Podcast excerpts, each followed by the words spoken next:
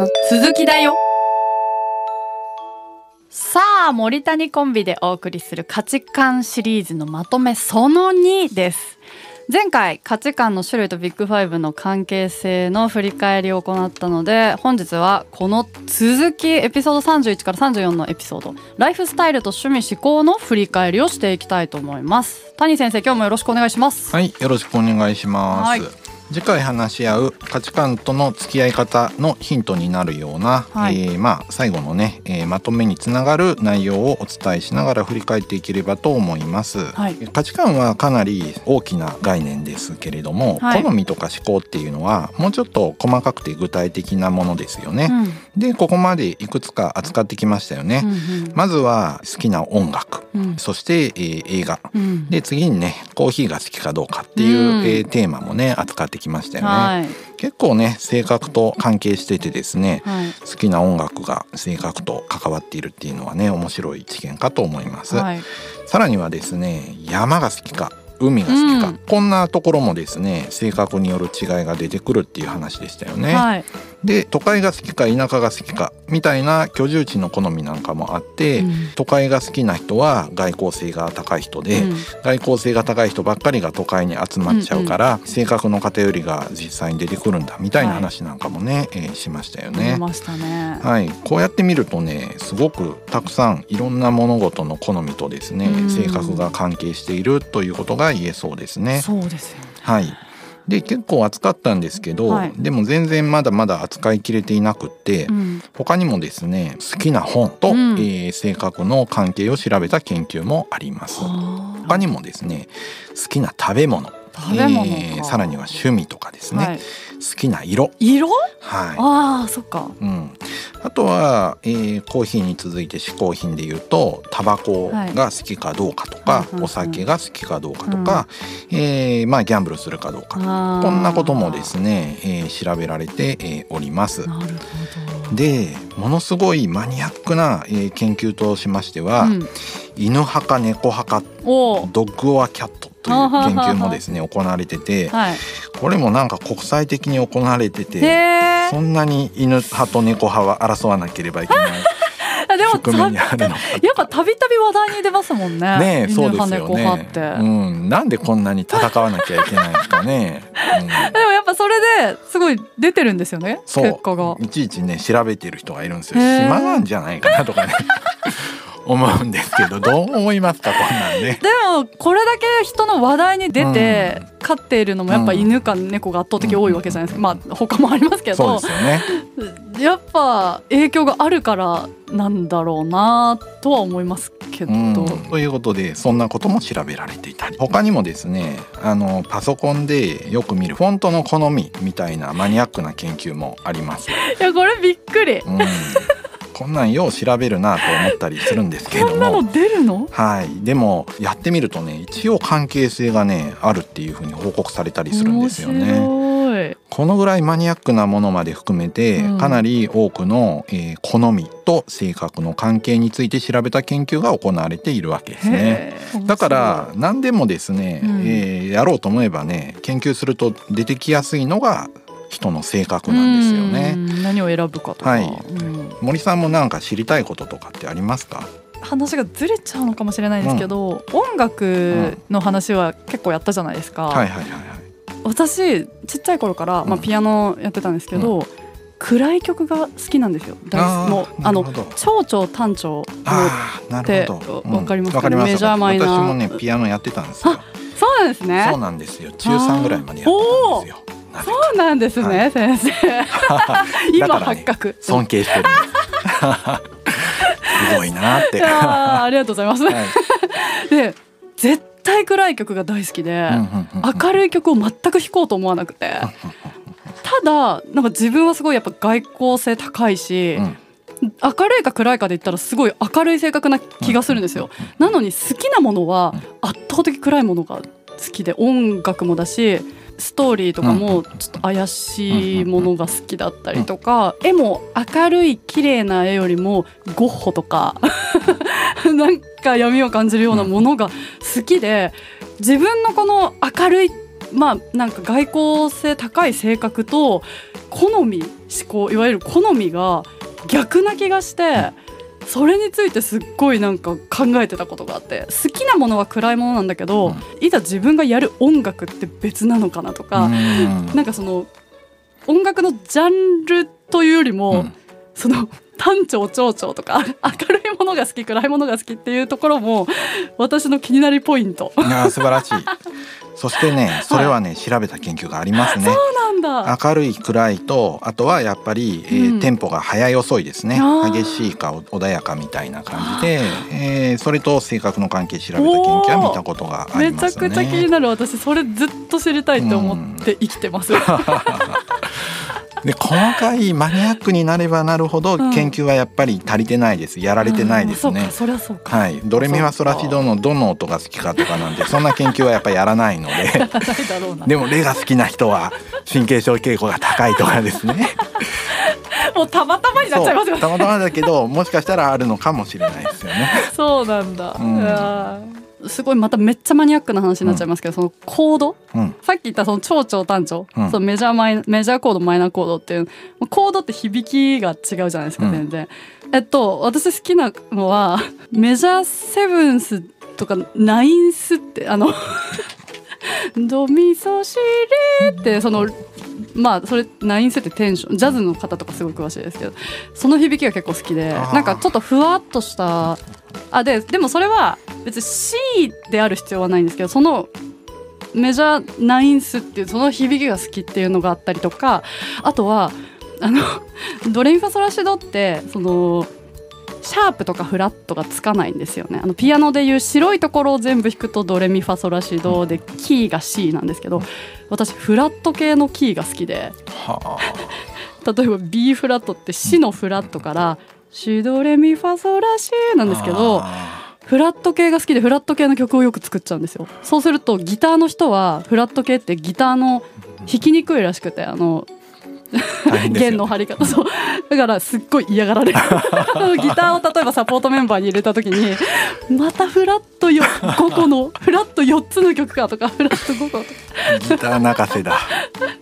すっごいマニアックな話ですねこれ。いやでもこういうのも調べてみると面白いですし探すとやってる人がいたりするのもまた面白いんですよね。コッシーも音楽やってるからそういうねね。こだわりがねうん。ありそうな気がするんでまたコッシーが参加する回でそういう話もできねたらと面や白いな、ってみると面白いですね。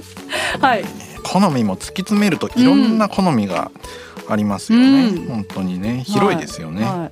犬派猫派は、私ちょっと動物があの、アレルギーがあるんで飼えないんですけど、でももし飼うならもともとずっと犬派って言ってたんですよ。うんうんうん絶対犬のがいいみたいに思ってて、なんかそれってあの猫のイメージあのあんまり懐かないというか自由奔放な猫のイメージうん。があるんで、犬の方がすっごい懐いてなんか家族感ありそうじゃんって思って、ね。犬の方がいいって思ってたんですけど、最近でも猫のああいう動画とか見てるとあの自由奔放な感じが気楽でいいなって逆になんかちょっとそっちに憧れるなみたいな気持ちで 猫にも揺らぐなって思ったりもしますね。ね、そうですよね。なんかやっぱりね、えー飼育頭数とかもあの統計上ね変わってきたりしてて猫の方が今ブームなんじゃないかなとあの思います。犬派か猫派かの、えービッグファイブの関係調べた研究について、えーはい。紹介しておくとですね、うん。犬派の人の方が猫派よりもですね外交的。でうん。協調性も高い。勤勉性も高いこれはね犬らしいですよね。犬はやっぱり飼い主に対して忠実で真面目でですよね。でしかもちゃんとチームプレーしますよね。猫の方が自由気ままで、うんうん。えー好き勝手動いてるから協調性もないし、うん。えー勤勉性も高くなさそうですよね、うんうんうんさらに、えー犬派はですね神経症傾向と開放性が低いっていう結果が報告されています、まあ、猫の方がねクリエイティブでねちょっと神経質なところが、まあ、あるよねっていうね感じですよね。それって、うんそう犬がそう猫がそうっていうのとまあ違います。じゃないですねそう飼ってる人の？そう飼ってる人というか好きな人であすよね。好きな人か。犬派猫派ですよね。はあ、人間の方のですよね。そうですね。人間です。犬が好きか猫が好きかということになりますね。へえそうなんだ。うん、多少は投影するところがあるのかもしれないですよね、うん、そうやって見るとね、はいはい、うん、ね、真面目な人は猫よりも犬なんだってことですよね、うん、なんかそんな、うん、なんとなくイメージ。あとフォントもまあ多分ここで話しとかないと今後これをいちいち紹介することもなさそうなのでね、先に喋ってると。フォントのすごい、はいえー、4種類のね、えー、フォント。明朝体とゴシック体と、うん、えー、筆書体、まあ、毛筆体みたいなのと、うん、ポップ体という4種類についてですね、うんはい、それぞれの好みと性格の関係を検討したっていうものがあります。えー、筆書体とか明朝体っていうのは、まあ見て書道のようなね、はいはいはい、えー、字になってますよね。はい、特に筆書体、えー、毛筆体みたいなのはですね、アーティスティックですよね。まあそういうこともあるのかもしれませんが、開放性が高い人ほど筆書体とか明朝体みたいなものちょっとデザインがあるようなものを好む傾向があります。で逆にね真面目な人はですねその筆書体みたいな、えー、ちょっとデザインフォントみたいなところはあんまり好まないというね結果になってて、うん、そんなワードの文章でね、うん、えー、筆書体なんかは真面目な人は使わなくて普通に通常のフォントを使うということですね。一方でね協調性が高い人は筆書体は好き。外交性が高い人は、えー、まあ元気な人なんですけど、うん、明朝体とかゴシック体。これ普通のフォントですよね。これを好むっていうことが示されてて、ね、デフォルトである感じ。そうそう、うん、でポップ体はですねあんまり、えー、他と関係がしなかったということになります。まあね。当マニアックですねこれ。こんなマニアックな研究。何をね 思ってやったのかと思うんですけどすごいね面白いですよね。あのこのフォントのねフォントの話であの盛り上がらないんじゃないかって思いきや高木 P はゴシックもう一筋。一筋っていうかもう明朝体が苦手っていうことを今言ってて、うん、コッシーは明朝体私も明朝体、うん、あれ？すごいこの中でもやっぱり特徴出るんだって話になって、ね、高木 P はやっぱ仕事であのもうなんかゴシック体の方がもう読みやすい、うん、もう入,、ね、入ってきやすい、うん、あの線が太いとか細いとかがいらないっていう。明朝体はねあの漢字とかねすって払うとかね細くなったりねしますもんね。やっぱりゴシックの方がねあの読み取るスピードはちょっと速いんですよ視認視認性高いんですよ。だから実務的ですよ記号感ありますね。仕事で絶対ね、うん、ほんの0.01秒ぐらい早く読めるから。そうなんだ。やっぱあるんだ。あるんだ。なんとなくデザイン重視で明朝体選びがちあやっぱりあるんだ。すごい。このフォントの話マニアックとか言ってたのに、思いのほか盛り上がってる。思ったより盛り上がりますね。現れるのかも、うん、すごい。谷先生は？ゴシック派ですね。どっちかというとね。はい。すごいここで割れてますね。はい。あなんか理論派の2人あコッシーはどうかな？でも理論派なんとなくここで分けるとしたら、うん、すごいあの価値観で理論派のお二人がゴシック選んでる感じです。じゃないですか？それもありますね。確かにそういうとね、ね、理論派とかは価値観の話ですけどね、うん、ね。うん。すごいフォントの話もしかしたら1エピソードいけたのかもしれない。知れない。けど終了、うん、いやすごい。面白い、ね、こんなマニアックな研究があるんだなとか思いながら見てたんですけど意外と需要があったということですね。盛り上がっちゃいましたね。はい、はいということでまあすごく関係性が高いわけではなくてもですね、はい、いろんな、えー、物事とですね好みと性格の間に関係性があるってことが認められてますので、はい、まだまだ調べてみると出てくるかもしれませんし、ね。えー、他にもですねこれまで紹介しきれてないネタがありますので、うん、また、えー、将来紹介できれば嬉しいなと思っております。はい、はい、そしてですねこのことからまあ言えそうなことですが、まあ、他の人を観察する時に、その人の好き嫌いをよく見ていると、うん、そこからある程度性格が分かってくるかもしれませんよね。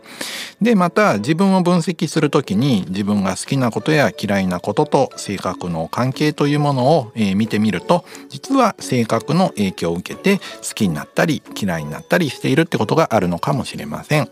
また新たにね好きなことを探したり自分が嫌いなことは何なのかっていうことを考える時に、えー、性格から考えるっていうことも一つのアプローチとして役に立つかもしれませんね。はい。いや面白かった。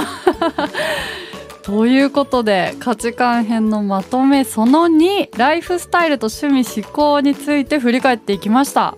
今回振り返った内容は過去エピソード31から34で詳しく話しているので聞いていない方はもちろん一度聞いた方も改めて聞き直してみてくれたら嬉しいです。そして次回はついに価値観との付き合い方についてお話ししていきます。次回もお楽しみに。さようならビッグファイブ私って何者？心理学雑談では月額500円でサポーターを募集しています。サポーターになっていただいた方には番組オリジナルステッカーをお送りして月1回の収録の一部を見学してもらいながら質問にも答えていこうと思います。詳しくはこのエピソードの概要欄からチェックしてください。あなたもこの番組の輪に入りませんか？たくさんのご参加お待ちしています。